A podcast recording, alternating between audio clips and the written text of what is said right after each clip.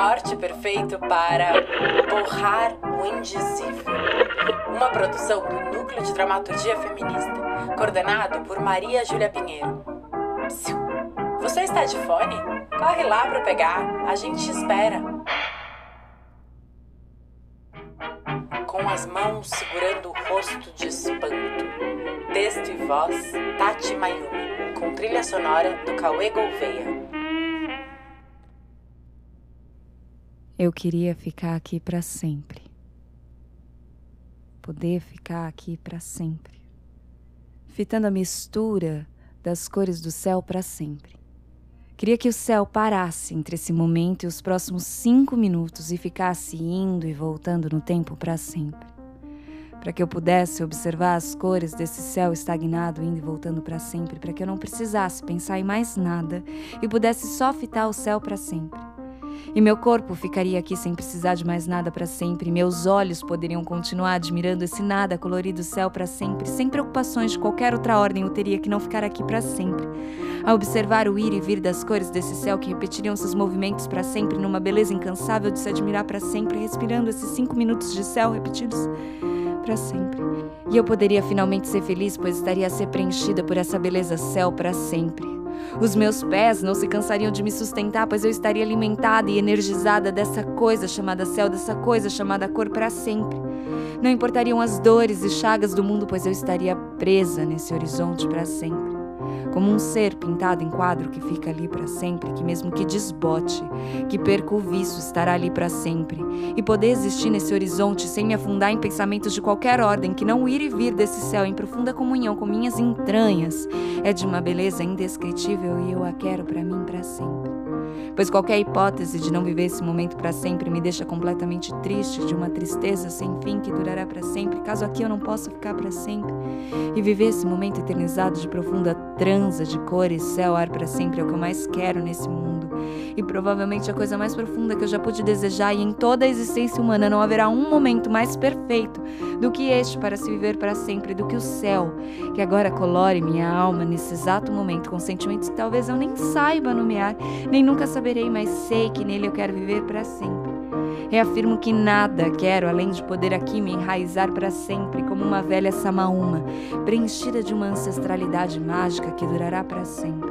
Como as cores desse céu impregnarem em mim para sempre, sem todas as regras e códigos de convivência entre seres civilizados, só o constante ir e vir das cores, céu, transar para sempre num existir que ultrapassa qualquer necessidade ou justificativa além do simples viver para sempre, como se as máquinas parassem para sempre e a natureza contida nesse céu, nesse corpo, fossem suficientes para sempre, como a coisa mais profunda que uma pessoa já pôde desejar em toda a existência, a de existir aqui para sempre, sem contratos, firmas, notícias, pesadelos para sempre livre das incumbências de qualquer ordem, a não ser a de respirar cor, céu, ar para sempre, até que se esqueça o próprio nome para sempre.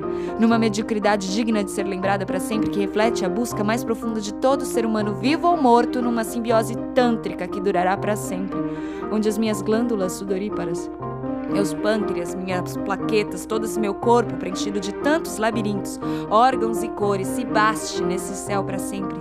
E esse fluxo que agora me preenche eternizado nessa vontade de seja o que é para sempre, que eu me ache e me perca nessas cores que escorrem do céu e me espantam para sempre. Sem perceber, eu esqueço tudo aquilo que não cabe nesse momento para sempre, todos os amores desencontrados, todas as dores desiludidas, todos os nomes malditos, todas as coisas que não me fazem vibrar como esse céu, cor, transar, eu esqueça para sempre.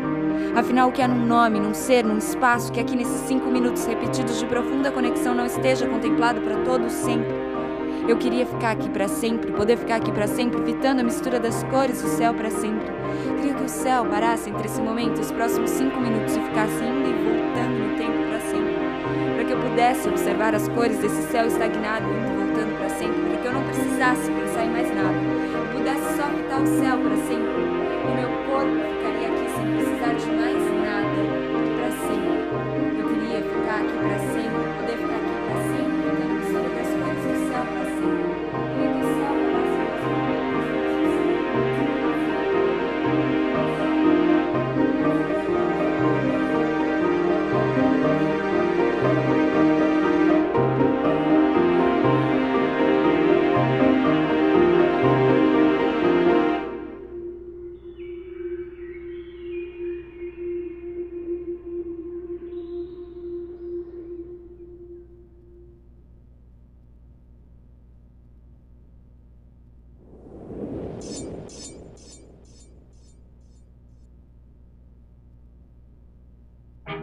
Albatroz.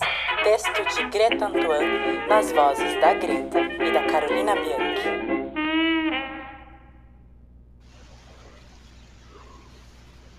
Como seria se eu estivesse obcecada pela fome e pela merda? Alba, ou nascer do sol, momento em que o sol aparece na linha do horizonte. Encontrei estendido no chão, lindo. Atroz, intensamente cruel, desumano, punição, difícil de controlar ou tolerar, lancinante, intolerável. No céu, os urubus já sentiam o cheiro dele. Eu não. A dança da fome. Salivei. Alguém se aproximou e nos viu dançar. O medo revirava os meus intestinos, mas como eu poderia negar uma dança a ele? E dancei. Não sei como aconteceu, mas ele se levantou enrolado no cobertor que cobria o seu corpo em decomposição e me tirou para dançar. Pensei por alguns segundos se eu deveria cortá-lo em pedaços, deixar suas partes em algum lugar. Mas onde? Não tinha nenhum lugar seguro para ele. Eu não queria abandoná-lo em nenhum lugar. Nenhum lugar seria mais seguro do que ali, colado na minha pele. Embrulhei o seu corpo e o deixei no chão. Eu o escondi. Não sabia o que fazer com aquela massa tinha medo das pessoas encontrarem ele, medo de sentirem o cheiro de putrefação, mas minha falta de ação só me permitia escondê-lo. Ontem eu sonhei que guardava o corpo dele morto, e tudo que me vem à cabeça são diálogos aleatórios entre uma deglutição e outra. Ontem sonhei que guardava o corpo dele morto. Embrulhei o seu corpo e o deixei no chão eu o escondi. Não sabia o que fazer com aquela massa. Tinha medo das pessoas encontrarem ele. Medo de sentirem o cheiro da putrefação. Mas minha falta de ação só me permitia escondê-lo. No Pensei céu, os urubus já sentiam o cheiro cortá-lo em pedaços, deixar eu suas não. partes em algum lugar mais A onde. dança da fome. Não tinha nenhum lugar Salivei. seguro para ele. Eu não queria abandoná-lo em nenhum lugar, nenhum lugar seria Alguém se aproximou e nos viu dançar. Colado na minha pele. O medo revirava os meus intestinos, mas não como poderia como negar uma dança a ele? Mas ele se e dancei. enrolado no cobertor. Não sei como aconteceu, mas ele se levantou enrolado no cobertor que cobriu seu corpo em decomposição e me tirou para dançar. Medo revirava os Pensei meus por alguns segundos se eu deveria cortá-lo em pedaços e deixar suas partes em algum lugar. A ele. Mas onde? Dancei. Não tinha nenhum lugar seguro para ele. Eu não queria abandoná-lo em nenhum lugar. Salivei. Nenhum lugar seria mais seguro do que ali. Colado. No céu, os urubus já sentiam o cheiro dele. Embrulhei o seu corpo e o deixei no chão. Eu escondi. Ah, não sabia o que fazer com aquela massa. Cruel, Tinha medo das pessoas encontrarem ele, medo de sentirem o ah, um cheiro de putrefação. De Mas minha falta de ação só me permitia escondê-lo. Intolerável alba. Ontem eu sonhei que guardava o corpo dele morto. Do sol, momento em que o sol Tudo que me vem à cabeça horizonte. São diálogos aleatórios entre uma deglutição e outra. Lindo. Como seria se eu estivesse obcecada pela fome e pela merda?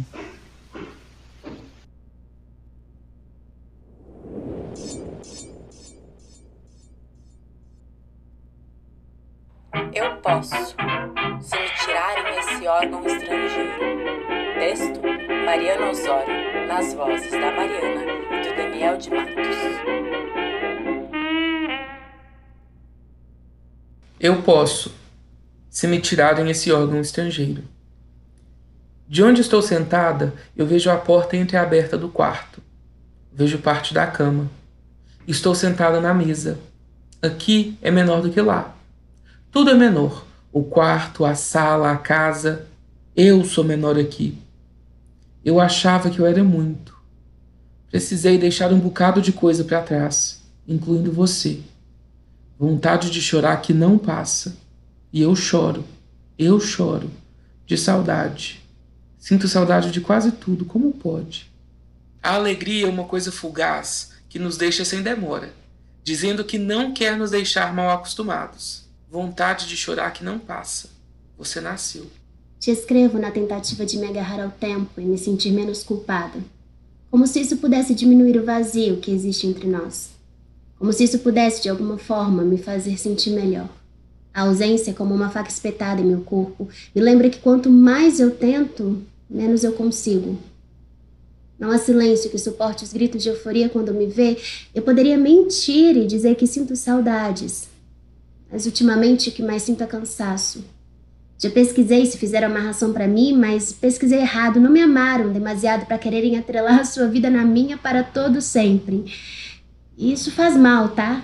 Você volta a alma para esse mundo lamacento por 7, 14 ou 21 anos. Bora que a vida vai para frente, não para trás.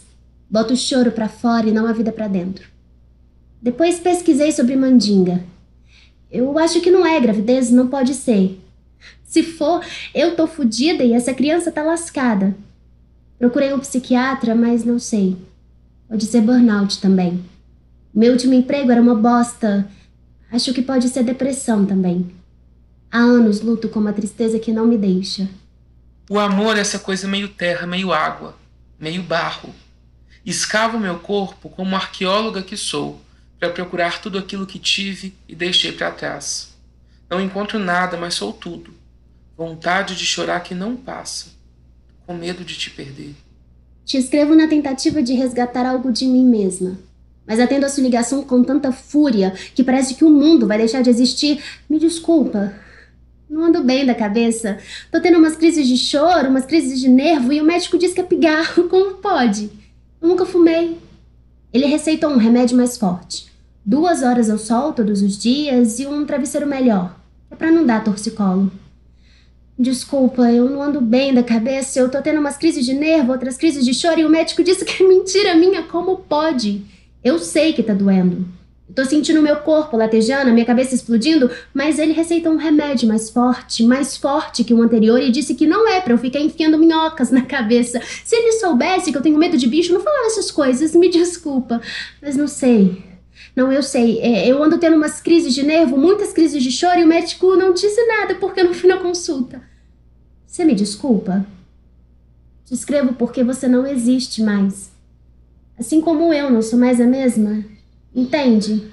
Senão tudo bem, a gente anda meio confusa mesmo. A esperança é essa coisa que nos move, não nos deixa ficar paradas estacionadas, longe uma da outra. É uma coisa mentirosa que a gente finge acreditar, porque no final tem que dar tudo bem. Vontade de chorar que não passa. Eu sinto muito. Eu sou uma mentirosa exímia. Minto de tudo e para todos. Sabia que eu já menti para você? Ensinar a ela, eu, né, sobre a mentira. Foi a resolução de ano novo dela para a própria vida e para minha, como se eu quisesse ainda aprender alguma coisa. Não me perguntou nada, não quis saber o que eu achava, mas como uma boa educadora ia me ensinar a verdade. O que é a verdade? É eu dizer que já te encontrei caído várias vezes ao chão? Ou ainda dizer que ela me cortou o cabelo das bonecas dizendo que ia crescer de novo? Nunca cresceram.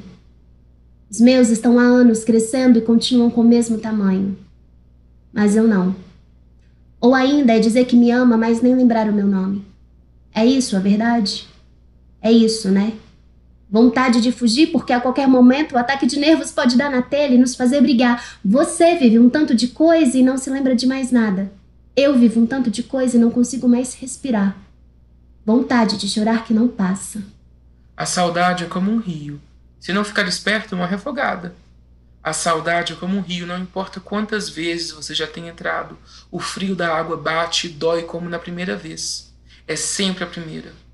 Vontade de chorar que não passa. Existem outras saídas. Isso é tudo mentira. Eu disse que mentia, não disse?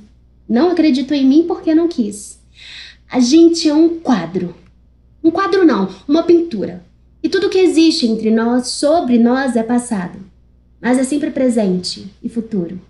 Aqui a gente pode ser quem a gente quiser ser. Faz sentido? Senão que se foda. A gente é uma pintura renascentista, é isso? Deu para entender agora? Não, renascentista não. A gente é modernista. Ai, eu não sei. Eu não sei se eu gosto dessas combinações de formatos e cores estranhas. Tá, já sei. A gente é uma pintura desconforme. A gente muda e quanto mais muda, fica igual a gente mesma. Nesse quadro, não, não, nessa pintura, eu escolho três cores e você quatro. Sete é o número perfeito da Mona Lisa, não é? Então a gente é perfeita. Uma perfeita desarmonia que grita ao som de bar. Agora é tudo verdade. Se eu te pedir para ficar, você fica? Sei que eu sou estranha, que nem sempre eu te abraço, eu te beijo, mas tudo que eu digo em silêncio é verdade. Às vezes a gente aprende de um jeito duro e isso fica incrustado no nosso corpo como se fosse um membro inseparável. Eu posso morrer se me tirarem esse órgão estrangeiro. Como uma boa paciente, eu tomo rotineiramente os meus imunossupressores e às vezes, só às vezes, esqueço que morri para viver. Fui eu. Eu, não você. Eu não matei, você é a mim que eu mato a cada palavra maldita, desdita, a cada desculpa esfarrapada. Se eu te pedir para ficar, você fica? Vontade de chorar que não passa. E eu choro.